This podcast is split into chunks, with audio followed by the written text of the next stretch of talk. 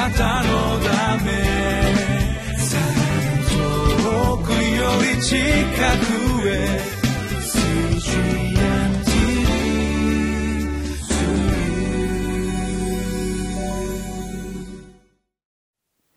皆さんこんにちは。八尾福音教会あけぼのチャペルの伊藤勝利です。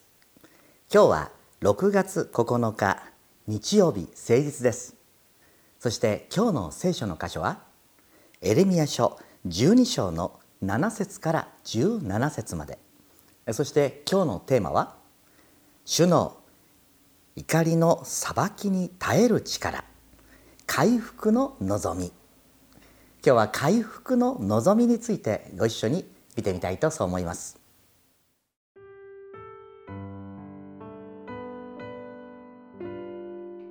エレミア書12章7節から17節私は私の家を捨て私の相続地を見放し私の心の愛する者を敵の手中に渡した私の相続地は私にとって林の中の獅子のようだ。これは私に向かってうなり声を上げる。それで私はこの地を憎む。私の相続地は私にとってまだらの猛禽なのか。猛禽がそれを取り巻いているではないか。さあ、すべての野の獣を集めよ。連れてきて食べさせよ。多くの牧者が私のぶどう畑を荒らし、私の辞書を踏みつけ、私の慕う辞書を恐怖の荒野にした。それは恐怖と化し、荒れ果てて私に向かって嘆いている。全地は荒らされてしまった。誰も心に留める者がいないのだ。荒野にあるすべての裸の丘の上に荒らす者が来た。主の剣が地の果てから地の果てに至るまで食い尽くすので、すべてのものには平安がない。小麦をまいても茨を刈り取り、ロークしても無駄になる。あなた方は自分たちの収穫で恥を見よう。主の燃える怒りによって、主はこう仰せられる。私が私の民イスラエルに継がせた相続地を犯す悪い隣国の民について、見よ、私は彼らをその土地から引き抜き、ユダの家も彼らの中から引き抜く。しかし、彼らを引き抜いて後、私は再び彼らを憐れみ、彼らをそれぞれ彼らの相続地、彼らの国に帰らせよう。彼らがかつて私の民にバールによって誓うことを教えたように、もし彼らが私の民の道をよく学び、私の名によって主は生きておられると誓うなら、彼らは私の民のうちに建てられよう。しかし、彼らが聞かなければ、私はその国を根こぎにして滅ぼしてしまう。主の蜜げ。今日は最初に聖書の箇所から一枚めくった「御言葉から」というところにある文章を最初にお読みしたいと思います。この「懲らしめと回復」というところの一番下3行文をまずお読みいたします。神は全地の主権者です。神は違法の民も憐れんで回復させてくださいます。誰であれ神の道を学んで従うなら恵みを受けますが従わないなら懲らしめを受けます。と書かれてあります？ここに誰であれ神の道を学んで従うなら恵みを受けますとありました。神の道。皆さん神の道ってどんな道ですか？神の道とは清く正しく生きる道のことでしょうか？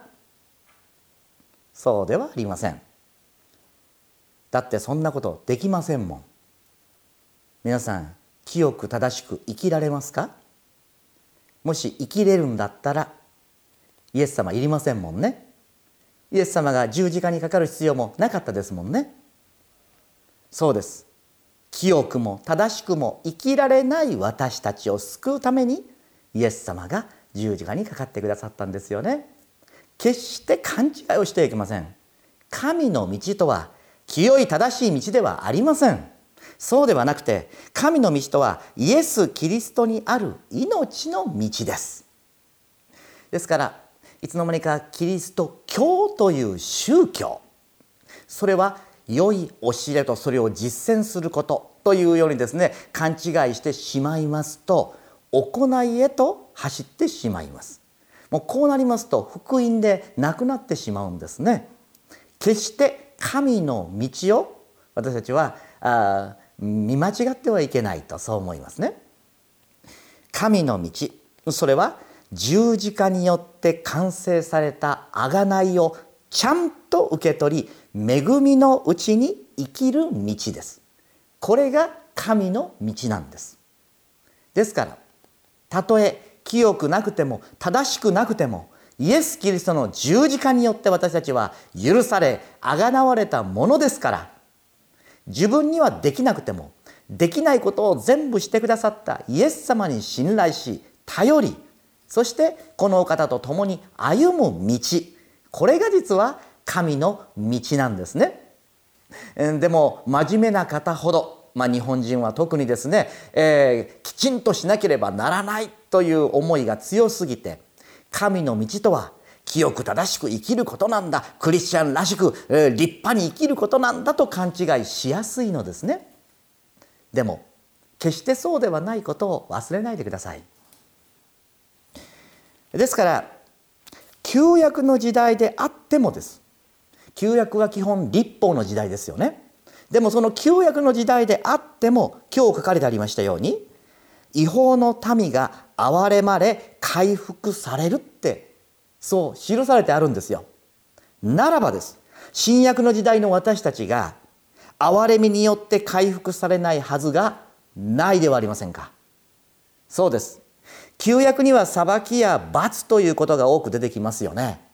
あんまりあの嬉しくないと言いますか私はもうクリスチャンホームで育ちましたから子どもの頃からあ教会学校でですね、えー、いろんなお話を聞いておりますと旧約はですね嫌いでしたね。なんでかって言ったらすぐ裁かれるしすぐ罰具を与えられるしみたいなイメージがありましたでもその旧約にある裁きや罰というのが多く出てくるように思うのですがそれ以上にです旧約聖書の中にも憐れと憐れみと恵みがたくさん示されていることに気づきませんか？そうです。私は本当に随分後になってそのことに気づいたのです。気がつかない間は旧約が大嫌いでした。もうすぐねばならないばっかり言うから。でもその旧約の中にどれほど多くの神様の愛と恵みが記されていましたか？一番有名なねあのイザヤの言葉私の目にあなたは高価で尊い私はあなたを愛している。クリスチャンであるならばほぼ誰でもが知っているこの言葉です。これは新約ではありません。旧約です。旧約聖書の中にどれほど神様は愛と恵みと憐れみを豊かに私たちに届けていてくださるか。神様は回復の主です。罪の理解が不十分だった未熟な時代それが旧約の時代なんです。だからこそまだ未熟なので強制や懲らしめを必要としましたちょうど私たちが子供の小さい頃です。いろいろと説明されてもわからないので親は言いました。これはダメ。こうしなさい。そうです。まあ栄養学を説明されましてもですねよくわかんないのでもうとにかく食べなさいって言われました。もうかなり押し付けですね。でもそれは私たちをいじめているのでも私たちに対してえーえー、ですね、えー、親は強制まあ強制は強制なんですけれども私たちにですね、えー、思い通りにさせようなんて思っていませんよ。私の健康が保たれるように嫌いでも食べなさいって言ってるだけなんです。でもそれを理解できない時には説明するよりもとにかく食べなさいだったんですでも成長して同じですか？違いますちゃんと分かるようになればちゃんと説明すれば分かるんです。そう。旧約の時代にはある意味強制や懲らしめがありました。それは未熟だったからです。分からなかったからです。でも救いの道がはっきりと示された。今はもう神様は私たちに強制などなさいません。懲らしめで私たちを操ろうなどは絶対になさいません。神様が私たちに願っておられるのは自発的であること。それを最も最重要視しておられるんです。ですから神様が私たちがそうしなければならないからするというのではなくてそうしたいからする。祈らなければならないから祈るのではない。聖書を読まなければならないから読むのではない。礼拝に行かなければならないから行くのではない。神様のお言葉を読みたいから神様と交わりたいから祈る。礼拝でみんなと一緒に神様に感謝と賛美を捧げたいから礼拝に行く。神様はそれを何より喜ばれそして望んでおられるんだということを知ってください。これからも神の道。すなわちそれはイエス・キリストにある命の道です。この道をしっかりと歩ませていただこうではありませんか。